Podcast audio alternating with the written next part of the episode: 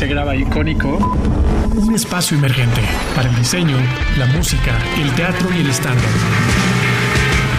Con la firme idea de promover el valor de todo lo que producimos. Orgullosos de nosotros mismos y de todo lo que nos rodea. Dale paso a lo más destacado. Visita los lugares representativos y escucha siempre lo más icónico con George.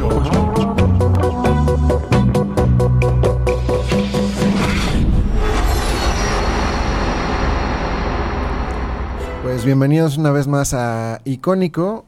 Este programa, eh, como siempre les digo, se trata de darle difusión y un poco de voz a proyectos emergentes mexicanos. Que bueno, en este caso no es que hayan nacido el día de ayer, pero bueno, son marcas que siguen en este proceso de crecimiento y de encontrar nuevas oportunidades. Y pues hoy tengo el gusto de platicar con Mariana y Denise ellas son creadoras de Étnica y pues muchas gracias por estar acá, que sé que eh, tuvieron un largo recorrido, están súper ocupadas y se dieron el espacio, así que eso lo valoro un poquito más. Eh, y pues bienvenidas, ¿cómo están? Bien, muchísimas gracias y muchas gracias por la invitación. No, qué bueno. Gracias, muy felices de estar aquí. Esta plática, eh, como siempre les digo a todos, es un poco que nos cuenten el, cómo es que lograron emprender este proyecto, cómo ha ido creciendo a lo largo del tiempo. Así que pues siempre me gusta iniciar eh, platicando un poquito acerca de, sus carreras individuales, cómo fue que, que empezaron con esto, esta vena artística. Así que quien gusta empezar, adelante. Pues yo creo que desde chiquitas. Eh, nos lo inculcaron mucho nuestros papás como esta onda más muy artística desde que me acuerdo, la verdad. es que para mucha gente que no lo sabe, no lo sospecha, somos hermanas. Ah, entonces de pronto nos dicen, es que no lo dicen y yo sentimos que es obvio, pero no. somos hermanas, pero... No se parecen en las rastas. nada, eso es lo único eso. somos hermanas y pues también socias ahora. Sí, y pues bueno, creo que desde chiquito siempre ha habido como esa vertiente artística que se nos inculcó, pero pues cada quien ha ido como encontrando su rama preferida, digamos, ¿no? Y pues hace ya 13, casi 14 años, qué fuerte, eh, comenzamos étnica.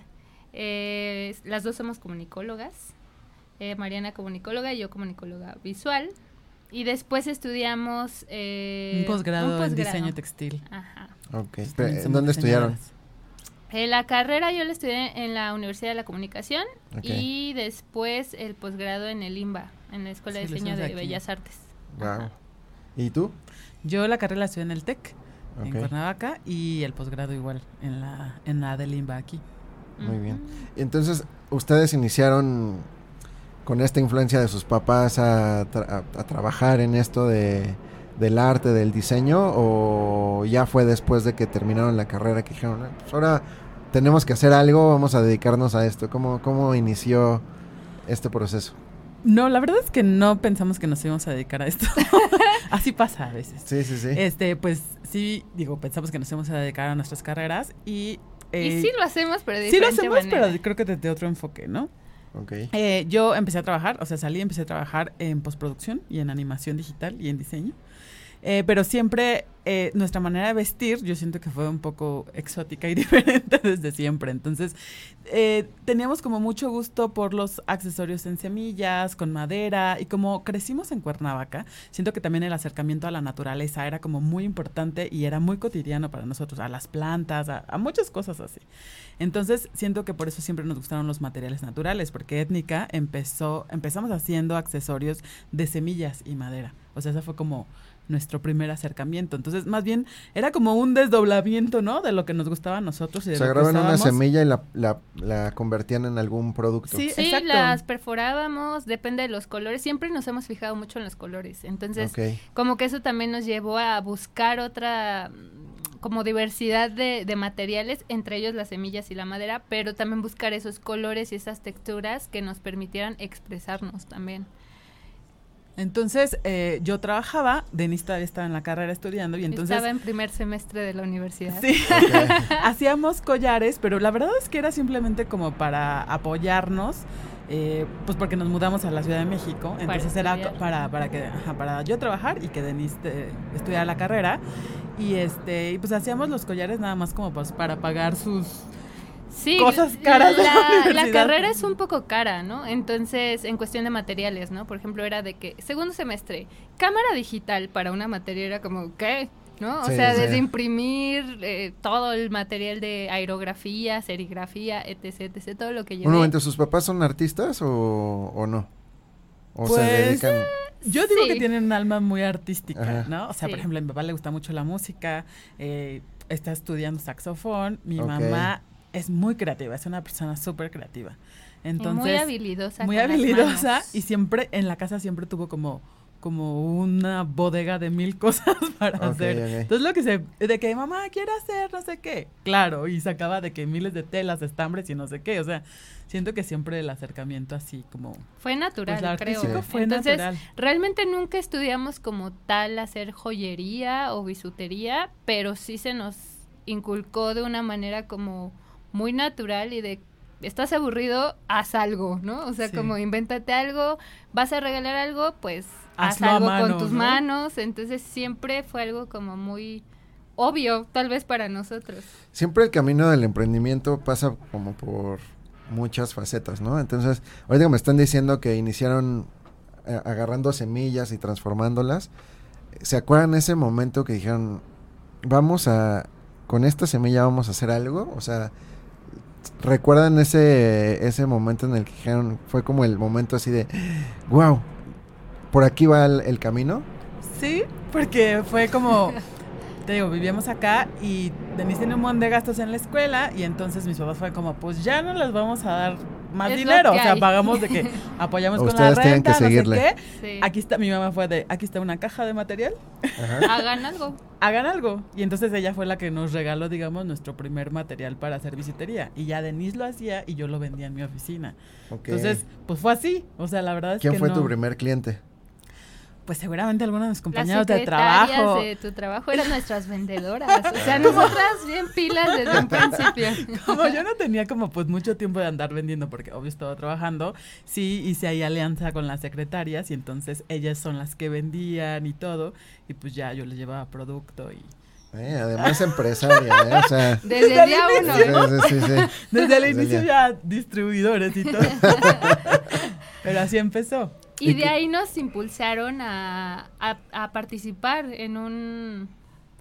Era, era un concurso para ganarnos un stand en una expo, pero la verdad es que, pues yo creo que el desconocimiento nos hizo aventarnos, porque creo que si hubiéramos sabido Si a hubiéramos qué nos íbamos a enfrentar, creo que nos hubiera dado mucho miedo y no lo hubiéramos hecho. ¿Pero por qué? O- ¿Por Porque qué? era pasó? una expo pues en Centro Banamex. O sea, nuestra primera Ah, expo en la vida fue en Centro Sí. Banamex Para mayoristas. para mayoristas. Ya. Entonces, Llegaron y les dijeron, quiero tres mil cosas de estas. Sí, y aparte, o sea, fue de que ya tienen que tener listas de precios y catálogo. Entonces, siento que, bueno, gana, ganamos ese concurso, fuimos uno de los diseñadores elegidos. Y fue como, ¿y ahora qué hacemos? Porque nunca, la verdad es que no pensamos que íbamos a ganar. Eso es, creo que eh, en, en este camino, como les decía, del emprendimiento, eso es esencial, ¿no? Saber a qué te vas a enfrentar en, en cualquier momento, ¿no? O sea, a lo mejor las marcas que van iniciando siempre, creo que el primer paso es, vamos a buscar los bazares más populares o los de los que están hablando y nos metemos. Pero también, ya estando en el bazar, se encuentran que a lo mejor, pues ese bazar no es justo para gente como la tuya, como la que está vendiendo, o sea, que, que no conecta con tu producto y te va mal, o si vas a una expo de pronto no tienes el material suficiente. Sí, O no sabes cuánto llevar, cuánto producir, qué producir. Exactamente. Y ni siquiera sabes cuánto vender, ¿no? A lo mejor ni siquiera tienes como una meta de decir, bueno, pues si el, el bazar me costó tanto, tengo que vender dos veces más o tres veces más. Y creo que esas son cosas que se deben de analizar fríamente antes de, de entrarle, ¿no? Pero si no tienes la experiencia, yo creo que no lo sabes. O sea, yo creo que sí te tienes un poco que aventar e irlo resolviendo en el camino, porque si no te da parálisis por análisis, ¿no? O sea, siento que Claro. todo el tiempo estás como de que, no, sí, hasta que lo tenga perfecto y planeado, y no es cierto. O sea, nosotros me acuerdo que lo primero que pensamos fue de, como las cosas son naturales y de semillas, seguro le va a encantar a la gente que hace yoga. Ajá, eso fue O sea, ese fue nuestro pensamiento. Y y ya cuando nos gente que va la aventamos, naturaleza y tal. Y, después y nos dimos cuenta que como hacen yoga y hacen ejercicio, pues no usan tantos accesorios porque se enredarían. les estorban, ¿sabes? Claro. Entonces fue como, ah, ok. Entonces siento que si no lo hubiéramos experimentado, pues no nos hubieran sacado de nuestro error. Por Entonces, supuesto. Yo creo, como dice Denise, es como, pues aventarse y, y vas modificando y resolviéndolo en el camino. Y en esta cuestión más financiera, yo creo que, pues al menos, por ejemplo, en nuestras carreras, que son como un poco más de humanidades, ni siquiera se pone algo como de costos, cómo cobrar tu trabajo, ¿no? O sea, ni siquiera se ve porque es como, ah, pues tú eres creativo y humanista, sé feliz y vive del amor al arte. Pues no, o sea, no. Creo que todo mundo debería de, o todas las carreras deberían de incluir en cuestión finanzas personales, primer punto, ¿no?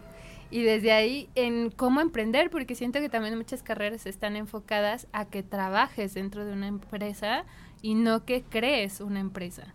Entonces es una visión completamente distinta, es una experiencia completamente distinta y muchas veces pues esa ignorancia o esa ignorancia buena en el sentido como de que tienes la ilusión de empezar algo Sí. te hace hacerlo sin pensar tanto. Porque creo que ya cuando empezamos a conocer los riesgos que implicaba, no sé, invertir en una expo o ir a tal lugar a vender ciertas cosas, pues la piensas más, ¿no? O sea, dices, "Ah, no sé si me va a convenir, para bien y para mal, ¿no? Pero creo que sí empiezas a, a lo mejor a frenarte un poquito, pero sí te da una visión mucho más em, realista de dónde invertir y de dónde no. Y eso nosotros lo aprendimos yendo a miles de cursos, incubándonos y con muchísimas fallas también. Y experiencias buenas y malas, ¿no? Que nos fueron dando como las pautas de para dónde movernos. Ah, qué inter- o sea, ustedes tomaron ya como estos cursos de incubadoras y... Sí, sí, hemos 800. tomado muchos cursos. ¿Ah, sí? ¿Y cómo ha sido esa experiencia? Porque tampoco es que muchos lo hagan, ¿no? O sea, de pronto sí te encuentras con que, como dicen, hay gente que se avienta y va sorteando en el camino hasta que en algún momento llega a ser este redituable, ¿no? Pero muchos, pues... Es que yo eh, creo que son las dos cosas. O sea, te avientas y ves como los errores y dices, ok, regreso a resolverlos, ¿no? Entonces Ajá. tomas un curso, ves como en qué flaqueas, no sé qué, y te vuelves a aventar. Y otra vez, y es- siento que ha sido pues eterno ese, ese trabajo, ¿no? Entonces, sí, creo que, bueno, nuestra primera experiencia con un curso de, de incubación, eh, creo que nuestra visión era como muy formal.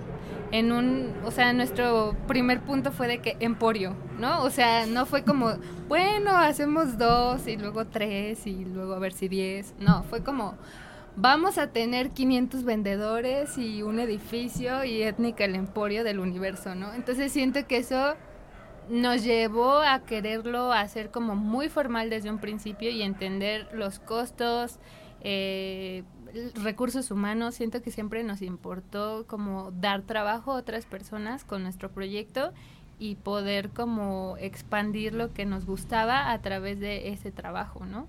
Entonces siento que eso fue lo que nos impulsó, pero también nos generó mucho estrés. o sea, el ver lo que implicaba tener una empresa a tan temprana edad o sí, porque ciclo- tú tenías yo tenía 18. 18. Sí, sí, sí. entonces también el estar ahí, la gente era como, ¿y tú qué haces aquí, no? O sea, ¿te lo dejaron de tarea en tu escuela o qué? Yo, no, tengo una empresa, ¿no?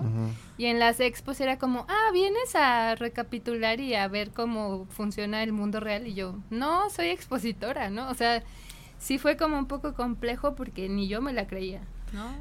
Sí, y en, y en la incubadora la verdad es que sí nos ayudó mucho y sí nos aterrizó también, ¿no? Pero creo que también la idea, como dice Denise, que traíamos, o sea, al principio hicimos un catálogo y queríamos de que tener igual distribuidores por catálogo. Sí, lo, Así, estuvi- abon- sí lo de que, estuvimos. así. que sí, así queríamos ser étnica, aborto. ¿no? Sí, así de que quítate. que Entonces, pues te voy. obviamente la incubadora pues era otro rollo, ¿no? Te enseñaban Sí. a hacer que a ver si una mesa tiene cuatro patas y cla- cuatro clavos y nosotros de, pero ¿y cómo hacemos de que distribuidores y no sé qué? Y así. Entonces siento que pues nos ayudó mucho, pero pues no nos alcanzaba todo lo que queríamos hacer. Claro. Ya después fuimos equilibrando y dijimos, ok, sí, no, no Ese fue podemos ser nuestro abona en este primer momento de la vida. Estampada dura. Con- ¿Consideran que ese ha sido uno de los momentos más difíciles de la marca o cuál fue? No, Ah, no. Yo creo que fue el primer encuentro con la realidad, más bien porque sí llegamos a tener en esa primera etapa 50 distribuidoras. por- por o sea, catálogo. vendedoras por catálogo Ujú. y teníamos nuestro catálogo hecho en papel reciclado y súper padre. Y hacían como sus reuniones y todo. O sea, Hicimos, es que hicimos chido. como reuniones de donde que íbamos a Así, las casas y convenciones. Sí. vendíamos y la cosa y les hacíamos una pasarela de cómo usar los accesorios, o sea, el emporio ahí iba. No, pues es que esa visión está súper padre, ¿no? Sí, Pues sí, pero como dice Denise, realidad nos, nos, roban. robaron todo. Nos roban todo.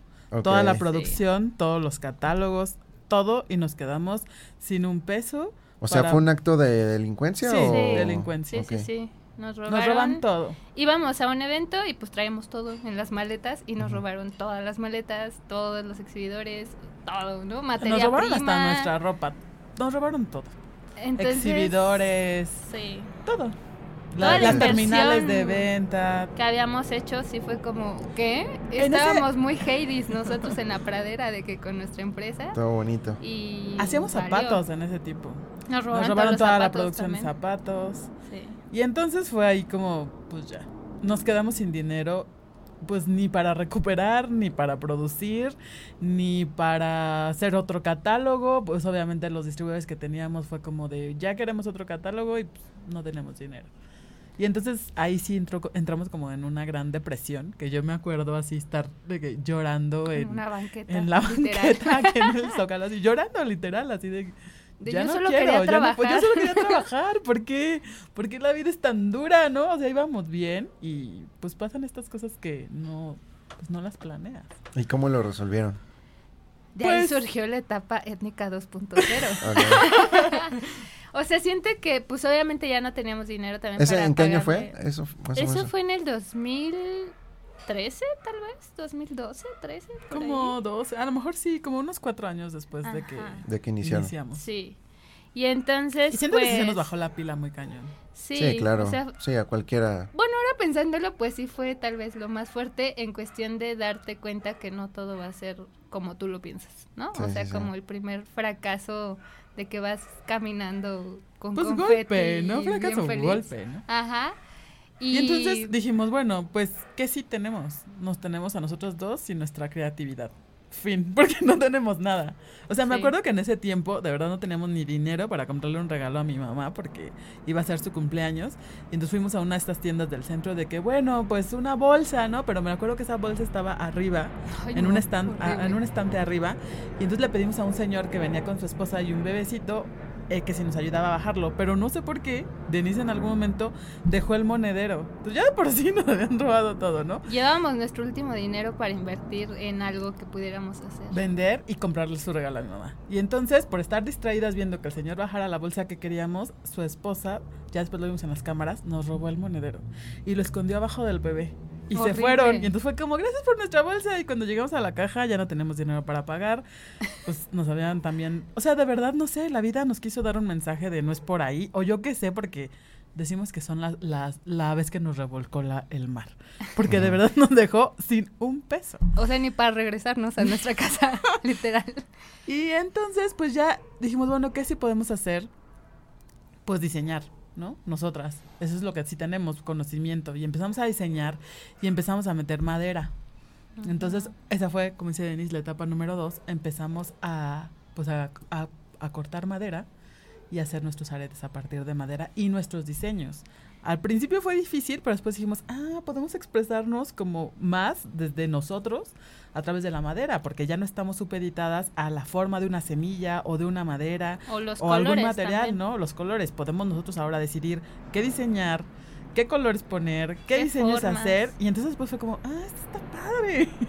entonces sí, Sí. tuvo una, eh, como una etapa intermedia en donde mezclábamos madera con semillas. Y después, pues poco a poco las semillas fueron desapareciendo y se quedó la madera. Y pues entonces nos dio como una proyección mucho mayor el ya poder expresar nuestras ideas, nuestros diseños. Sí, porque al final también ya teníamos como un público, digamos, cautivo que ya nos ubicaba, ¿no? Como, ah, las chicas de las sí. semillas. Ajá. Entonces siento que también fue transformar eh, la idea que tenía la gente de nosotras y del producto, porque pues desde el día uno ya somos las chicas étnicas, ¿no? Siempre nos han conocido así. Entonces, pues creo que el producto sí era como muy identificable y entonces también nos preocupaba que si lo cambiábamos como de un día para otro, la gente fuera como, ¿qué pasó, no? ¿Dónde está lo que hacían y todo lo que llevaba de concepto? Entonces, por eso hicimos como ese punto intermedio entre, bueno, mezclamos lo que hacemos, pero tenemos nuevas ideas y queremos ver cómo lo, lo recibe la gente, ¿no? Sí, creo que el concepto pues nunca cambió porque desde el día uno fue como nos encanta México, nos encantan nuestras raíces y entonces pudimos empezar a expresar más allá, ¿no? Nuestras raíces y fue cuando empezamos a diseñar calaveras, el corazón. Sí, nuestra este, primera colección fueron las calaveras. Nopales, bueno, eso a través de los años, ¿no? Ajá. ¿Y cómo, cómo analizan? eh, digo, México es muy vasto en muchas cosas, pero ¿cómo analizan para tomar la decisión de empezar a crear un producto? Creo que ahora muchas veces eh, escuchando a la gente, ¿no? Porque Eso es súper importante. Sí. Por ejemplo, las expos nos daba mucho acercamiento a la gente y bueno, también nos encanta pues echar relajo con la gente y con nuestros clientes que te sientan cercano y eso nos lo dio mucho las expos, estar viendo qué colores, qué formas, qué tamaños, qué les gustaba y también la gente nos retroalimentaba, ¿no? De ¿por qué no hacen mariposas? ¿Por qué no hacen tal? Sí, porque por ejemplo a mí siempre me ha gustado usar cosas muy grandes, ¿no? Aretes gigantes, collares gigantes, pero pues de pronto a la gente pues no le gusta tanto, no todo el mundo tiene ese estilo, ¿no? Sí. Entonces también aprender a escuchar a la gente, empezamos a hacer también broqueles y ahora ya me gustan también, ¿no? Entonces, tanto en cuestión de, de formas, de tamaños, de color y de diseños, también escuchamos mucho a la gente. Sí. Y así eh, iniciaron con, con una primera etapa en la madera. Eh, ¿cu- ¿Cuáles fueron esos primeros productos? Calaveras ¿Calaveras? Calaveras y el papel picado. y el papel picado. ok, como estos que, que tienes tú. Sí, y, pero en vez de, bueno, estos ya son los nuevos, Ah, spoileando. ah, ok, ok. Eh, tenían, bueno, el que es clásico tiene una calavera en medio. Ah, ah, sí, sí, lo recuerdo. sí, sí. Justo salió, o sea, nuestra crisis existencial coincidió con Día de Muertos. Ah, Entonces, pues nos dieron una oportunidad, eh, amigos que pues se enteraron de la de la situación. porque nosotros dijimos, ya vamos a cerrar. No, ¿cómo van a cerrar un proyecto tan bonito? Y nosotros, es que ya no puedo, ya me desilusioné, me deprimí, nos cansamos. No, no, no. Y pues en ese tiempo tampoco existían tantos bazares como ahora. Entonces nos Sí, consiguieron no. una expo pues en una feria artesanal y así. Y dijimos, y ahí fue cuando dijeron, pues es que tienen que hacer otras cosas, calavera, cosas mexicanas. Y dijimos, pues, Pues va. bueno. Y entonces sí, sí me acuerdo así perfectamente dormida, así que me desperté como con la idea de, es que el papel picado, así como se ve como en la calle, pero Puesto. llevarlo a un collar, ¿no? Y entonces estuvo bien chido, lo empezamos a hacer. Casi todo lo bocetamos así en hojas, pero Eso, eso pues, es algo lo que les iba a muy preguntar. básico. Es- o sea, es un corte en madera que es láser, ¿no? O sea, Sí, es- sí, el corte, corte es láser. Entonces ustedes crean el diseño, o sea, el proceso es el siguiente, crean el, el boceto, lo pasan a digital, Exacto. luego se pasa a, a la máquina que corta y ya después ustedes lo decoran a mano. Sí, exacto. Bueno, antes de eso, de inicio yo platicamos mucho, tenemos nuestras juntas porque todos nuestros productos tienen una historia. Entonces, creo que es de las partes que más nos gusta, nos gusta hacer mucho investigación acerca como de los productos y entonces ya de ahí exactamente decidimos el diseño, hacemos bocetos, luego ya los digitalizamos, se cortan y luego ya los Hacemos pruebas de color, Pro- pruebas de también color. digitales. Y Somos luego unas ya las locas en las pruebas de Sí, color. súper locas. Y luego ya lo pasamos como a lo físico y probamos qué tal se ven. Hacemos una pequeña producción para ver qué tanto se mueven los colores que elegimos. Y a partir de eso ya se decide los colores ya permanentes. Ah, ok, ok. Y muchos de los iconos que elegimos también, como dice Mariana, es que resuenen con nosotros, ¿no? Que obviamente todos los iconos mexicanos tienen su historia, pero que también para nosotros signifiquen y nos generen también amor nosotros a nosotros. Es como, ay, qué bonita la historia, ¿no? Como conectar con eso para nosotros también poder conectar con la gente a través de lo que significa para nosotros y que ellos puedan tener un significado personal también, la gente. Por ejemplo, ¿cuál es la historia de estos corazones? Ese es el Sagrado Corazón. Ajá. Entonces, siento que pues aquí en México es muy religioso, ¿no? Entonces tienen un significado religioso. También le dicen milagritos. Y entonces pues, es porque la gente cuando les consideran un, un milagro, iban con una imagen del corazón y se ponía, por ejemplo, en la iglesia, ¿no? Como agradecimiento de que se les había concedido el milagro. Pero pues también como todo evoluciona y entonces después se volvió también como más decorativo y pues ahora... Se empezó a hacer en un, a- en un pueblito en Puebla, Como artesanía, y son los eh, corazones que es en repujado en latón, Se hacen en latón. Ah, claro. que sí, sí, son sí. los que son como más de decoración. Y a mí la verdad es que también tengo como una onda muy personal, muy exótica de vestirme de mil colores y medio kitsch y así. Entonces siento que a mí siempre me ha gustado mucho también los corazones. Y fue como una fusión, siento que todo es una fusión de Mariana y mío de, bueno, a mí me gusta esto, pero ¿y si lo combinamos con esto que te gusta a ti? Y de ahí surge, ¿no? O sea, como me gustaban mucho los colores y fue como, bueno, ¿por qué no los hacemos? Pero podemos hacer algunos colores como mucho más clásicos porque no todo mundo va desde que la explosión de color, pero sí te gusta el símbolo, ¿no? Y representa ciertas cosas y la mexicanidad también y que siento que es un elemento que más allá de, de nosotros o de lo que se usa aquí en México, sí es una representación ya para el exterior de México, ¿no? O sea, ¿ustedes tienen más clientes extranjeros? ¿Consideran o No. no? No, O sea, las- como las más dos, ¿no? clientes extranjeros, no, No. creo que las dos. Ok. sí les llama mucho la atención. Eh, el- la- yo creo que el diseño, la combinación de colores que mucha gente nos lo dice, como es que me encanta cómo usan el color y, y cómo lo combinan, pero creo que no, o sea, también hay muchísima gente de aquí que, que le gusta Sí, mucho. que lo aprecio. Ajá, sí. ¿Qué- cómo, ¿Cómo comunicar todo esto? O sea, creo que ese es uno de los principales retos, ¿no? Cuando eres una marca chiquita, comunicar lo que estás haciendo y llegar a la gente indicada eh, es difícil. ¿Ustedes cómo lo han logrado? Porque he visto sus redes sociales y demás y, y tienen una energía que contagia porque es como, mire, vamos a hacer esto y vamos a hacer aquello y, o sea, y no todos lo, o sea, por ejemplo, en mi caso yo no soy tan enérgico como para comunicar lo que estoy haciendo, pero ustedes sí tienen como muy pensado eso, o sea, como que siento que hasta lo planean y hacen juntas para, ¿no? A lo mejor pláticas para hacerlo, no sé, de- desde mi punto de vista así parece, ¿no? Pero ¿cómo, cómo ha sido eh, esta manera de comunicarle a la gente lo que lo que están haciendo? Pues no, no está tan planeado como piensas. Así somos en la vida Somos real. naturalmente. Este, sí, creo que tenemos como personalidades enérgicas en general. Extrovertidas. Extrovertidas. Y como dice Denise, creo que lo que lo que es importante es que conecten con nosotros. Sí. O sea, todas nuestras cosas siento que conectan con nosotros y no- es muy importante para nosotros ir evolucionando. Entonces, siento que la marca también ha evolucionado con nosotros. Y de hecho, ahorita estamos en otro cambio porque siento que étnica... La pandemia nos trajo muchos cambios. Sí, ahorita te, te vamos a contar Sí, todo cuéntenme eso, porque eso es importante también. Sí, es que son muchas cosas, pero ahorita Sí. te las cuento. O sea, creo que, por ejemplo, después de nuestra segunda etapa de lo de la madera, pues obviamente empezamos, ya que, ya que siento que volvimos a conectar nosotros con nuestro nuevo producto, con esta nueva etapa, Ajá. otra vez conectamos con la gente, ¿no? Siento que ese es, e- ese es el secreto, ¿no? Es conectar tú con tu producto y eso va a hacer que conecte con la gente. Entonces, Claro. ya que conectamos con el producto, tuvimos esta segunda etapa también muy fructífera. Igual después ya teníamos como eh, distribuidores, Distribuidores, vendedores, no sé qué. Pero eso siento que aunque siempre estuvimos en redes sociales, pues nos volvió a alejar de la gente. Porque nosotros pues empezamos a pasar a partes más operativas. Ya igual no nos daba tanto tiempo de diseñar tantas cosas seguidas. Este, También encontramos mercados que nos permitían un poco más de una zona de confort, ajá, que para bien y para mal, ¿no? ajá. O sea, ya, que- ya, que ya vendo tanta cantidad, pues ya está bien Estoy bien. ¿no? Estoy chido, puedo empezar a hacer otras cosas Sí, claro. y te quedas ahí, que creo que es chido porque tienes una tranquilidad de alguna forma, pero pues no, porque uno no sabes qué va a pasar, como la pandemia.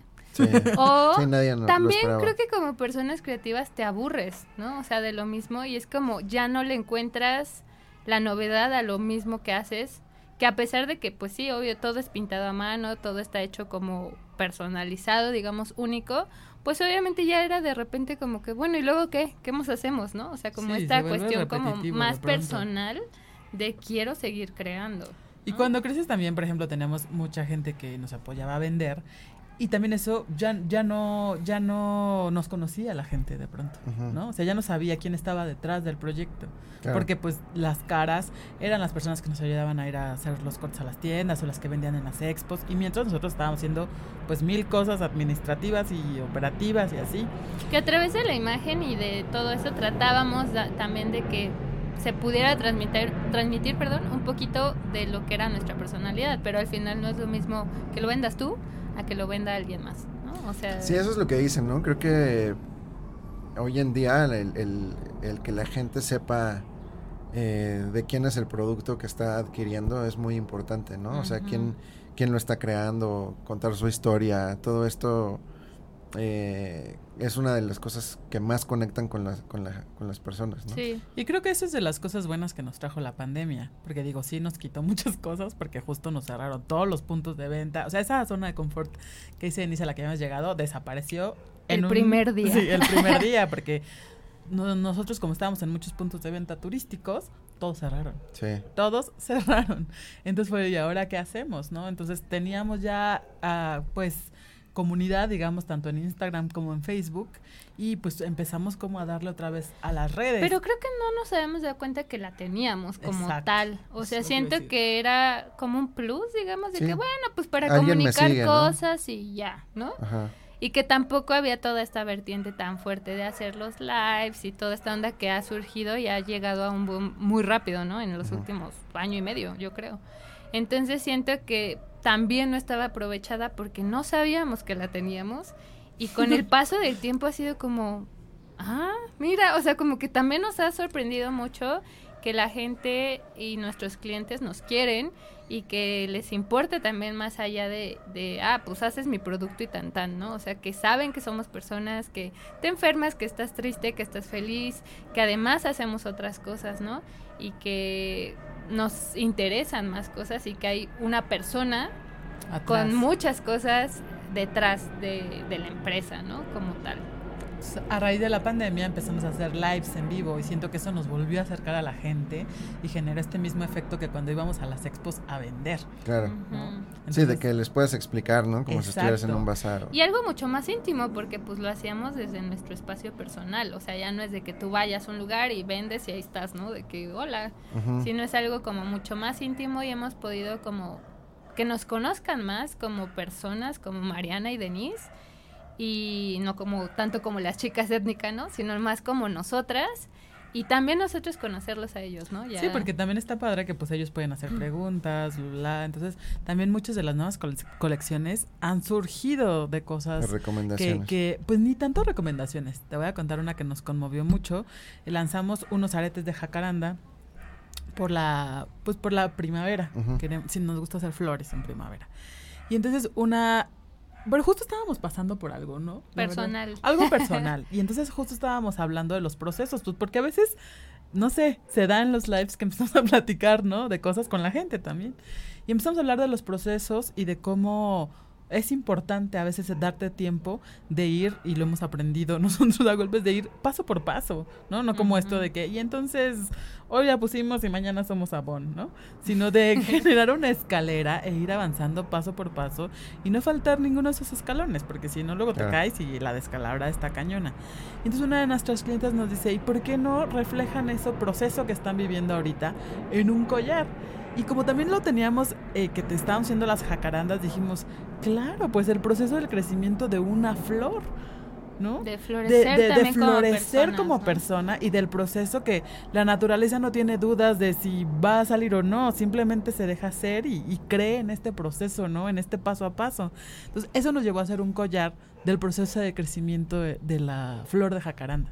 Y no, bueno, casi lloramos ahí ¿Cuál todas casi? ahí en Sí el lloramos. Sí, lloramos. O sea, lloramos por la idea y luego lloramos cuando ya lanzamos el collar. Y entonces siento que eso ha creado como pues algo bien bonito entre, entre la gente y Sí, y porque creo que nos pegó en algo muy personal que estamos pasando también en, en esta cuestión de, de que somos más que diseñadoras también, ¿no? Y que nos ha costado también como poder expandir nuestros horizontes hacia otras cosas que nos gustan y que también por eso pusimos étnica, ¿no?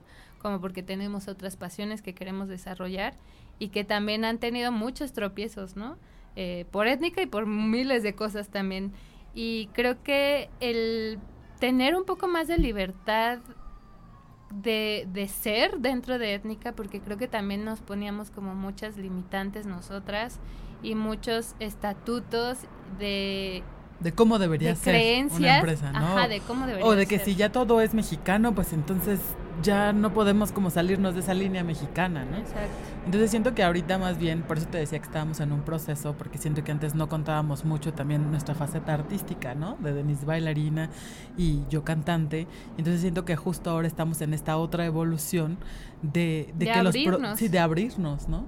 De vulnerarnos de alguna manera y de que los nuevos diseños que hagamos ahora también tengan que ver con esta faceta nuestra, ¿no? Como artistas y con nuestros propios intereses y no solo con lo mexicano, ¿no? Claro. O sea, y, y ya están planeando nuevas colecciones, ¿sí?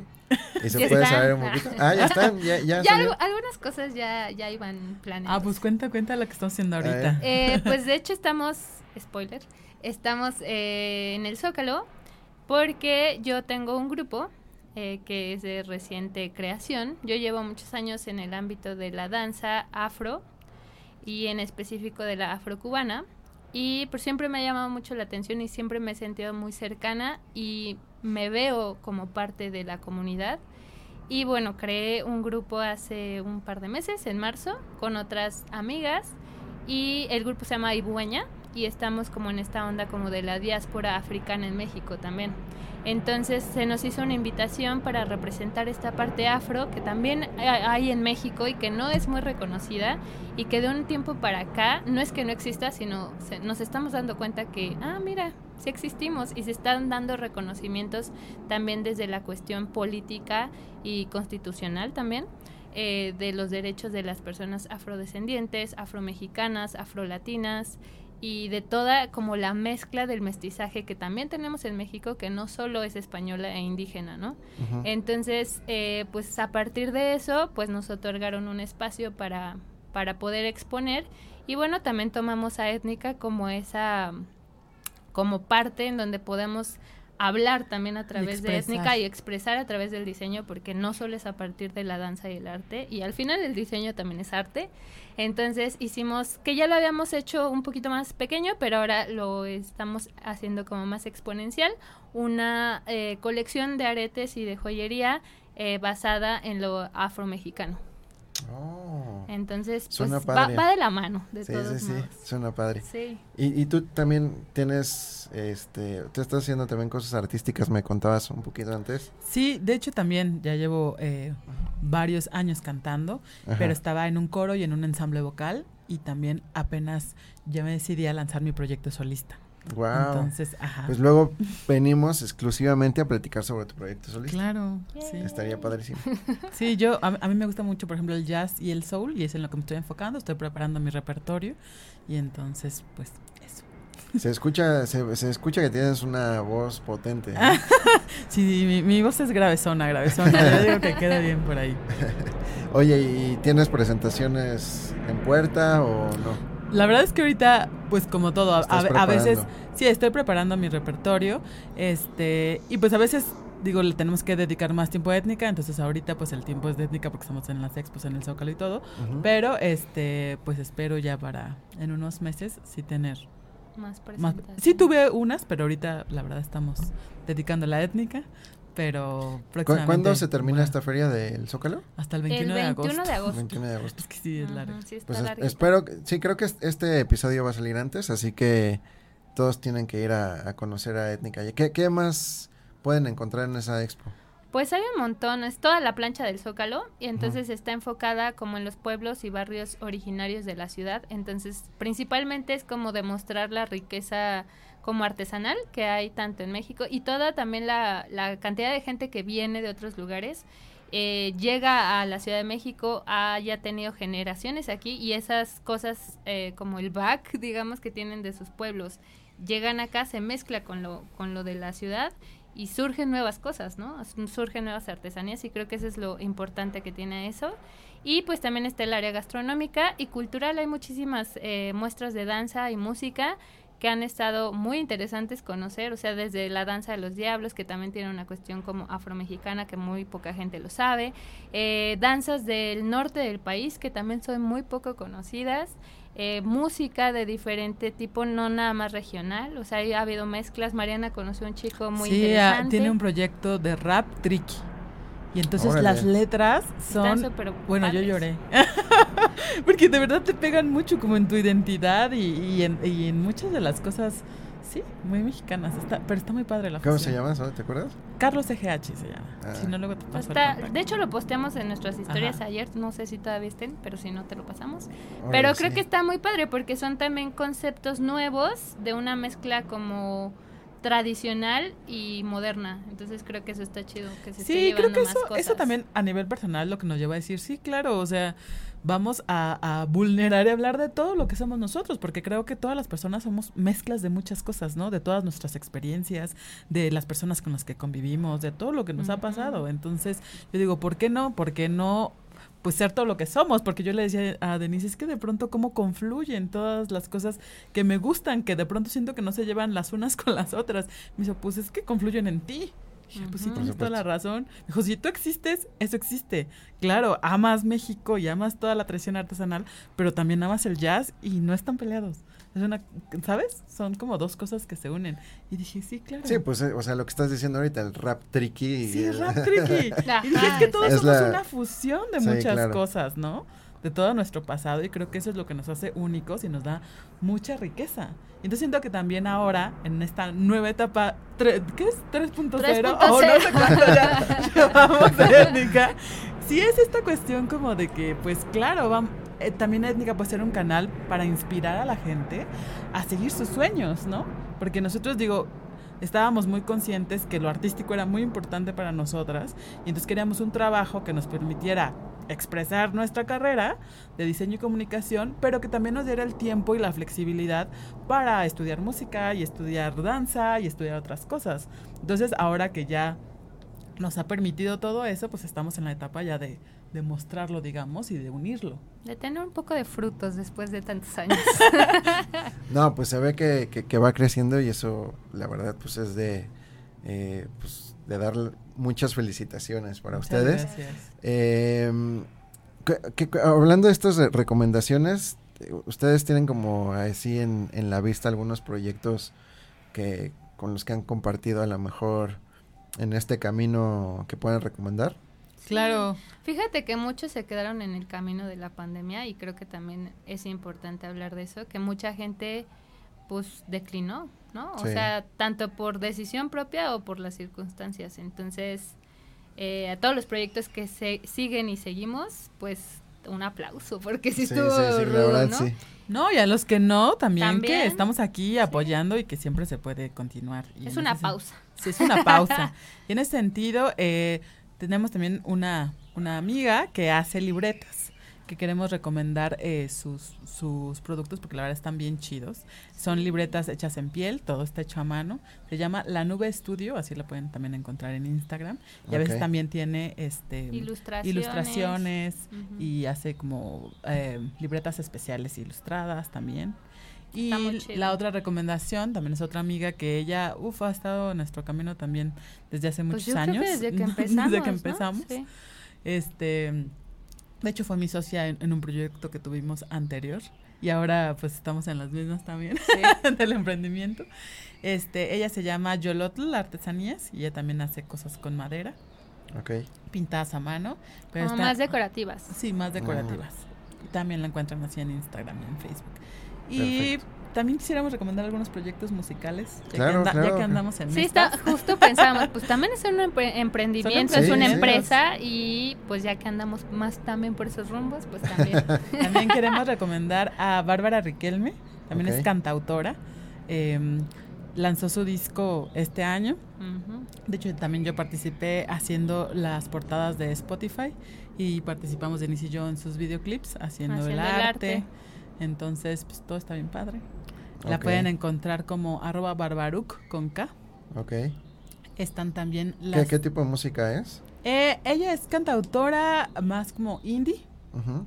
Ujú. También tenemos otra amiga que se llama Cris Ires, que también hemos participado y colaborado con ella haciendo En varios algunos accesorios grupos. en varios grupos, pero ahorita ya también eh, está lanzando su proyecto solista. Cris Ires con Z también está en Instagram.